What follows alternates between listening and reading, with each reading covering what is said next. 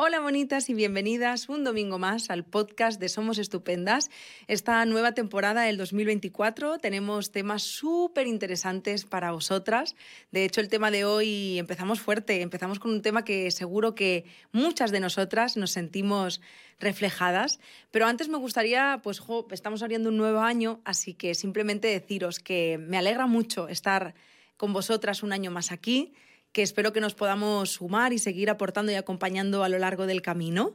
Y que, mm, bueno, simplemente recordaros una cosita, porque habéis llegado muchísimas personas a lo largo de estas últimas semanas al podcast, así que bienvenidas a todas.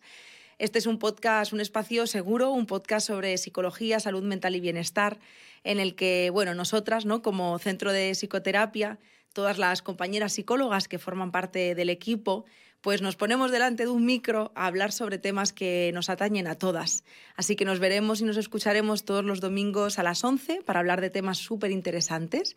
Y más allá del podcast, eh, simplemente recordaros que nos podéis encontrar en Instagram, también como Somos Estupendas, y en nuestra web somosestupendas.com también y que por supuesto si alguna de vosotras está pensando en empezar un proceso de terapia, pues que mm, aquí estamos, eh, agradecidas también de poderos acompañar, tanto online como presencial en, Barcelona, en nuestro centro de Barcelona, en los retiros, en el blog, en los talleres y en todas las cosas que hacemos, que son muchísimas y que os invito a que podáis investigar un poquito más.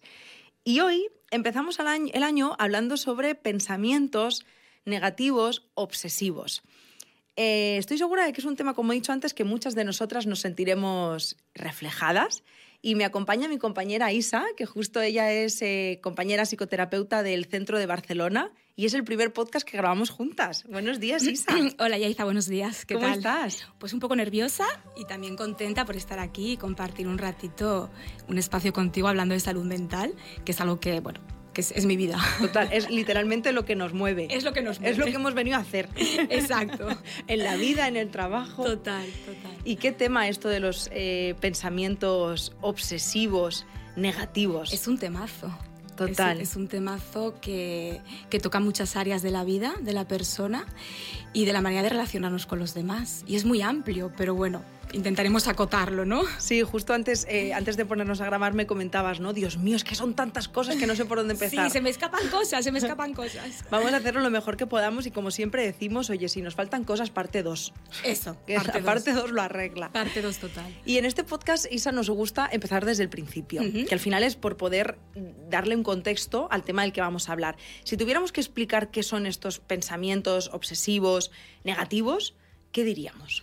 Pues mira, es un patrón de pensamiento intrusivo que aparece en nuestra conciencia de forma involuntaria, que es muy difícil de controlar y que genera muchísimo malestar un malestar a nivel generalizado, a nivel emocional, a nivel corporal, a nivel de conducta, me paralizo o me pongo hiperactivo, pero es un malestar que la persona lo vive como algo muy, muy desagradable.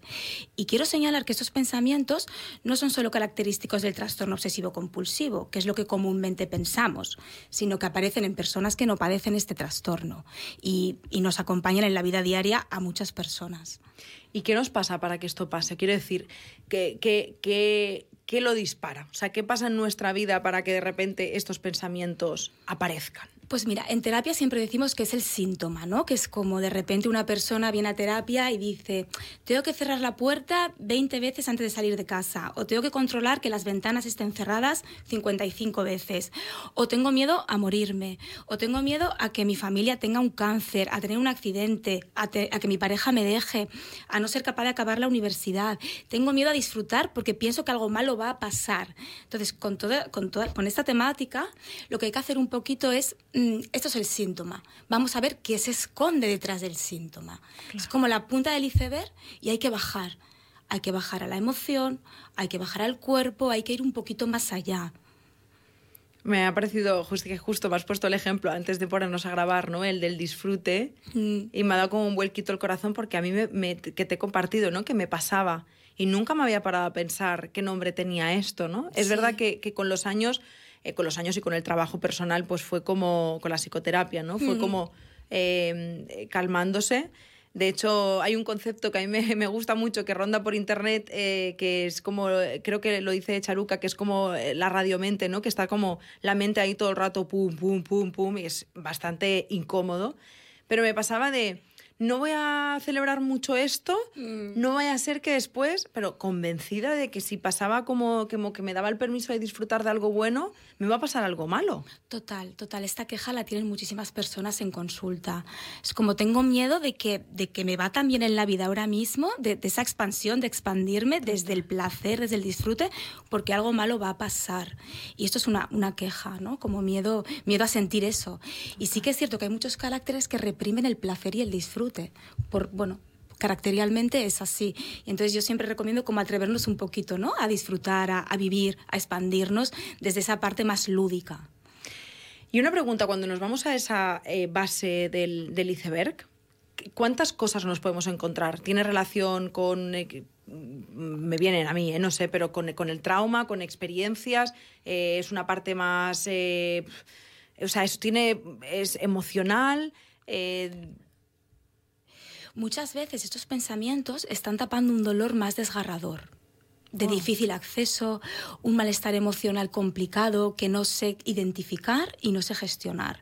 Y lo que pasa inconscientemente es que la persona se va a lo racional, porque a lo mejor está más justificado decir, eh, tengo miedo a no aprobar un examen, o me duele la tripa, o tengo miedo a tener un accidente, que decir, tengo una tristeza desgarradora que me conecta directamente con la soledad porque socialmente todavía eso está censurado de alguna manera. Y entonces es, la gente parece que te escucha mejor, ¿no? Pues eh, no voy a probar, estoy así un poco que no salgo de casa porque tengo miedo a suspender. O, no sé, los bucles, los bucles de pensamiento son más aceptados socialmente que otra cosa. Wow, total. De hecho, he conectado bastante con lo que decías, ¿no? Que nos mm. pasa que, que mm, como a veces cuando iba a terapia a lo mejor trabajas esta parte y te dicen, pero destilas, destilas, destilas y el mm. miedo a lo mejor es el, miedo a no ser vista, el miedo a que no me quieran, el miedo a que me abandonen, ¿verdad? Hay que mirar, hay que mirar de una manera más profunda, mucho más profunda y seguramente viene de atrás, pero hay que observarlo, hay que ponerlo encima de la mesa. El primer paso, yo creo, con los, con los pensamientos negativos obsesivos es eh, expresarlos, expresarlos y mirarlos, explorarlos, pero desde súper cerca, desglosarlos, mm, porque la persona viene con mucha cosa, ¿no? Es como todo mal, o estoy muy mal, estoy insatisfecha con mi vida, por ejemplo, pero eso es muy amplio, porque estoy insatisfecha con mi vida o tengo miedo a que la semana que viene me detecten un cáncer, es una montaña muy, muy difícil, o sea, queda muy arriba y es como, bueno, nos sentamos y desmenuzamos cada pensamiento, como en pequeñas, pequeñas cosas concretas. Esto creo que es muy importante. Y mirarlos de frente y desde ahí poder confrontarlos. Porque si no, no puedes, es más difícil confrontarlos, pero de, de pequeño en pequeño es más fácil. Y también conocerlos. ¿Qué repercusión ese pensamiento, qué repercusión está teniendo en mi emoción? ¿Qué emoción me está despertando? ¿Qué corporalmente ¿Qué me causa corporalmente? Tengo una tensión, tengo una rigidez, me genera una contractura. Conductualmente, ¿qué hago cuando tengo este patrón de pensamiento? ¿Me inhibo y me quedo paralizada o me pongo a hacer cosas de forma hiperactiva? Y relacionalmente, ¿cómo me relaciono con los demás y con el mundo y conmigo mismo cuando tengo eso? Entonces hay que, hay que ir al, al, fondo, al fondo, al fondo, al fondo. Si no es muy difícil, porque todos nos quedamos en la superficie. Es como, y no. Y esto es un proceso difícil, ¿eh? porque este pensamiento, o sea, todos estos bucles generan mucho malestar y la persona lo vive como, hostia, es algo muy, muy difícil de gestionar. Entonces, yo refuerzo mucho la valentía de las personas cuando vienen a consulta y expresan, porque hay un miedo al juicio, hay un miedo a que el otro piense que estoy peor de lo que yo pensaba. Y luego hay una creencia errónea, totalmente errónea, de que pensamos de que si lo expresamos, eso se va a hacer más grande. Y es mentira. Y pensamos que si lo tapamos es como si no está pasando. Error. Error. Está pasando, lo miramos de frente y lo trabajamos. Y esto requiere una gran valentía y una gran conciencia. Pero la clave está en generar conciencia todo el rato. Total Nada fácil, como has dicho. Nada fácil. Un proceso largo. Un proceso largo. Total, pero es una mierda, o sea, pero así yo lo diría en mayúsculas y en negritas, estar con estos pensamientos. Total. O sea, la vida de verdad que pesa un montón.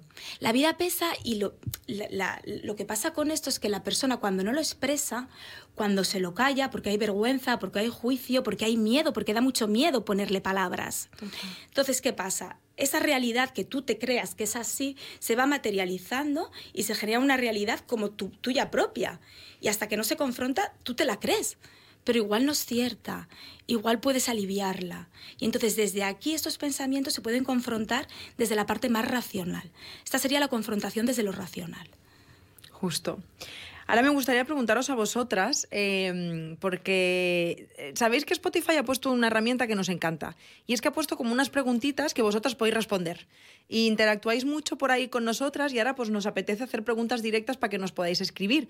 Y es que nos podáis compartir si esto os ha pasado alguna vez. Que podáis escribirnos por ahí donde pone question and answers, preguntas y respuestas, algo así, que podáis compartir si os apetece, por supuesto, si os, si os ha pasado, si os pasa, cómo os hace sentir. Em, porque nos gustará leeros, la verdad. Y mm, ahora nos vamos como eh, a la parte de cómo podemos eliminarlos.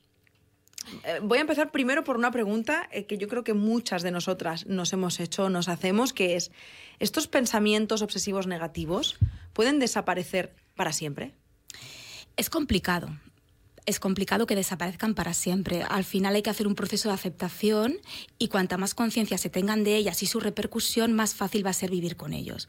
Porque ese pensamiento que genera tanto malestar o esos pensamientos no duran 24 horas al día. Entonces, cuando tú los conoces y tienes conciencia y dices, vale, hacen un pico muy alto de mucho malestar y también bajan y la intensidad, la duración y la frecuencia no es la misma y va cambiando. Y eso es como alivio, ¿no? Decir, vale, siempre no voy a estar en este pico de malestar y también puedo moverme desde otro lugar de alivio. Mm. Pero para eso hay que tomar mucha conciencia. Total. Y aceptar, ¿no? Aceptar qué, está pasando. Em, a mí me ayudó, por si a alguien le sirve, y, a ver tú también si estás de acuerdo, Isa, eh, entenderlo. O sea, aparte de aceptarlos, entenderlos y saber que... Mm, o sea, yo hablo mucho con mi cabeza, ¿sabes? Me viene como ese pensamiento y digo, por ejemplo, ¿no? El de, que ahora no, hace años que no me pasaba, pero el de, no voy a celebrarlo mucho, que después me va a venir un año de mala suerte, ¿no? Y pienso, vale, esta es mi cabeza, yo le digo, no a mi cabeza, yo le digo, vale, esta, esta eres tú tratándome de proteger de algo que ahora mismo no sé, o sí sé, lo que sea, ¿no? Mm. Eh, pero ahora mismo no me sirves. Entonces yo pues agradezco mucho que quieras protegerme de esto, pero ahora mismo no me estás ayudando una mierda, ¿no? Claro. Y como que hablo con ella y ayuda como a que desaparezcan un poco. Sí, sí, sí, sí, sí, sí, totalmente, porque les estás dando su espacio. O sea, hay como les doy el espacio, los miro, les saludo y los dejo ir también. Mm. Y también, sobre todo, que en épocas de estrés o malestar, un acontecimiento vital más difícil de gestionar, aparecen más y con más fuerza. Mm. Pero en el dejarlos ir, yo creo que va muy bien, eh, aparte de esta confrontación desde la parte más, más cognitiva, eh, hacer cosas manuales, escribir, eh, manualidades, cerámica, bailar, la música. La música tiene un poder sanador muy potente que nos lleva hacia otros lugares más de salud. Una visualización, recordar una visualización de un viaje bonito que te genere bienestar, que te genere el placer de la vida y, meterte ahí, ¿no? O imaginar, imaginarte tus próximas vacaciones.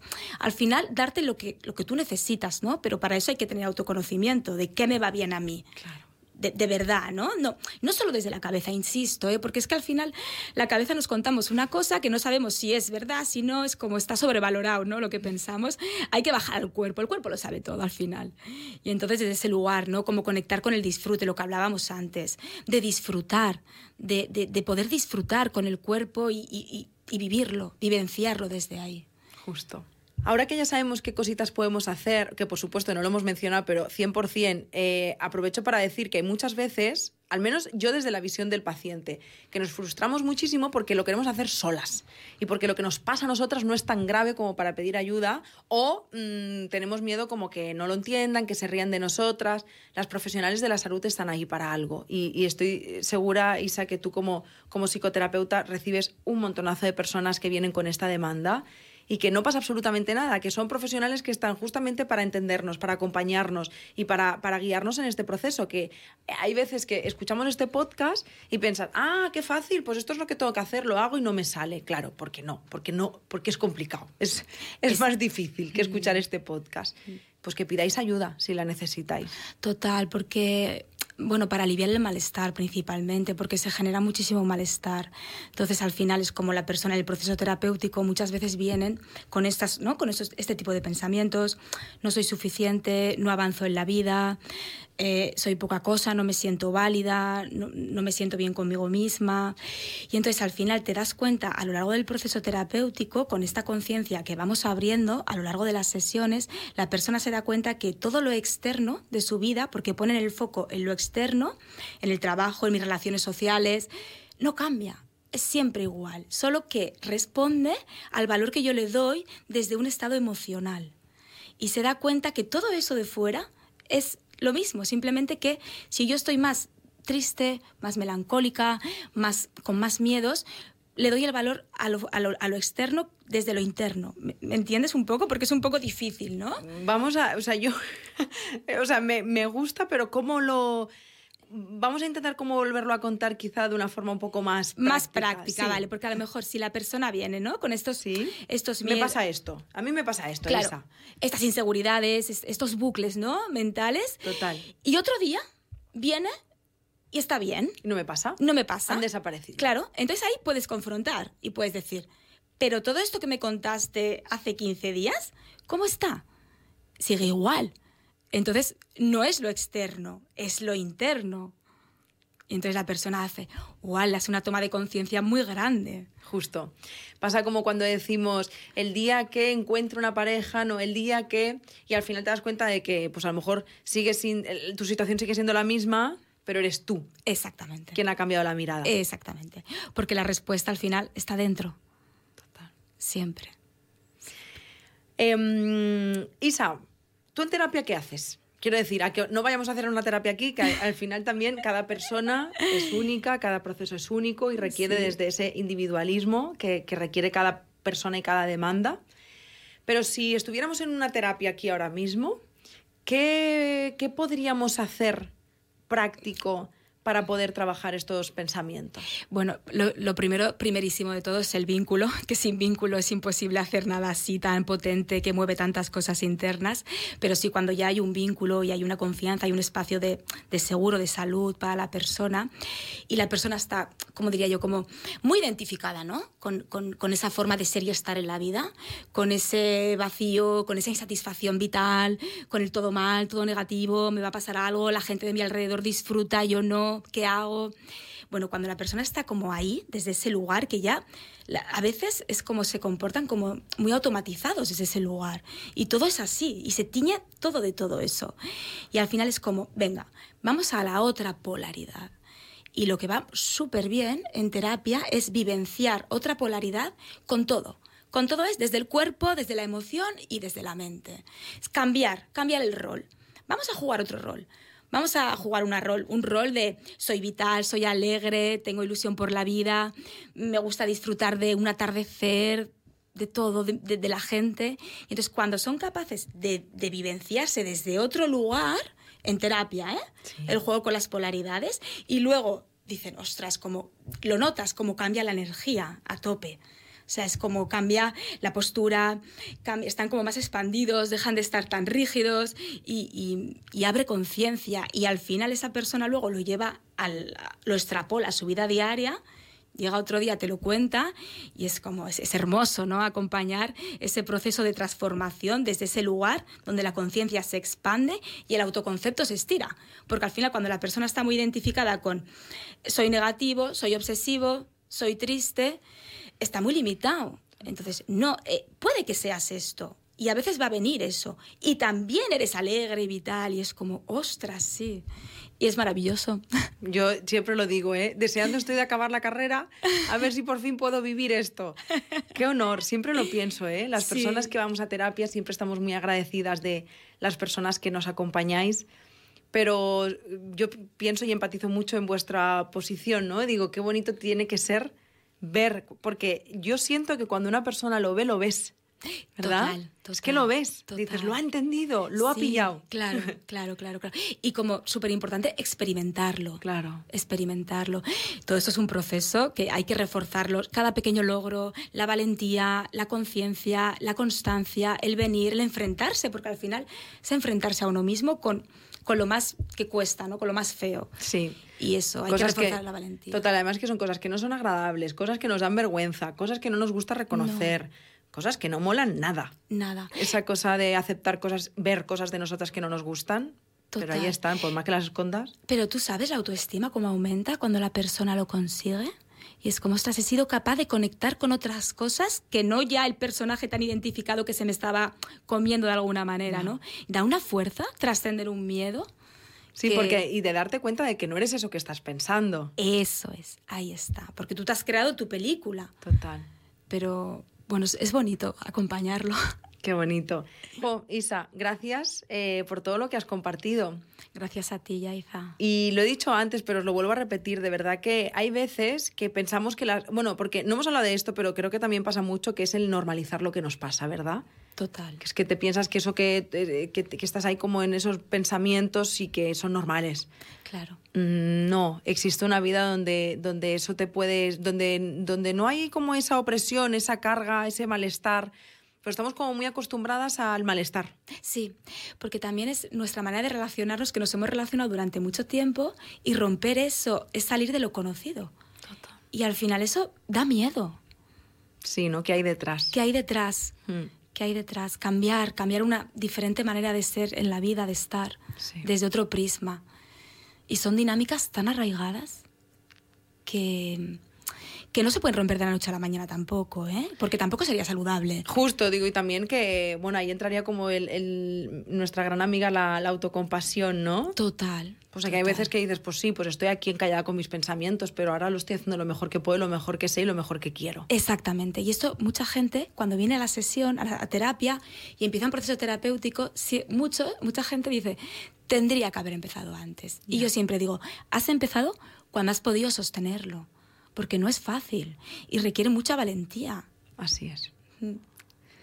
Pues eh, yo voy a aprovechar para dar eh, un saludo, un abrazo muy, muy grande a todas las que nos escucháis y hacéis terapia. Da igual que sea con nosotras o en cualquier otro espacio, porque creo que en este podcast ha quedado muy claro el, el poner en valor ¿no? la, la valentía que, que supone ponerse delante de, de las cosas que nos pasan. En este caso, de estos pensamientos que nos dan un por saco que no veas. Total. Pues que a veces pensamos que es fácil y tendemos como a minimizar los esfuerzos y las cosas que hacemos y piensas, pues no, tía, eres muy valiente por, por ponerte delante de esto que duele. Y es importante poder reconocerlo Sí. y poder recogerlo. Es importante también mm, darnos esa autocompasión, como has dicho antes, y recibir los, los logros. Es muy, es, es muy importante. Sí. Pues Sisa, un placer. Lo mismo digo, Muchísimas gracias. Gracias a ¿Has ti. visto cómo ahora se pasa rápido y quieres otro podcast? Eso. Y a vosotras, como siempre, eh, gracias por este primer podcast del año. Espero de corazón que vengan muchísimos, muchísimos más. Eh, yo disfruto mucho este formato, ya lo sabéis, llevamos tres años de podcast y, y es que haría 53 años más. Y simplemente nada, recordaros que todos los domingos nos escuchamos en todas las plataformas eh, de audio e incluso en YouTube. También podéis ver los vídeos todos los domingos a las 11 y que estamos aquí para lo que necesitéis. Si queréis empezar vuestro proceso de terapia, si estáis pensando en hacer un retiro, cualquier cosa que tenga que ver con eso de mirar hacia adentro y, florecer, pues estamos aquí, eh, que es un honor absoluto poder acompañaros de la manera que sea. Gracias por escucharnos un domingo más. Y la última cosa que os pido es, si nos estáis escuchando desde Spotify, dadle a seguir. Es gratis. Y es muy bonito porque es una forma muy agradable de que nos digáis, eh, tías, esto me gusta. Y también Spotify os, os, os, eh, avisa de que hemos subido un nuevo podcast. Muchísimas gracias, una semana más. Nos vemos y nos escuchamos la semana que viene. Chao.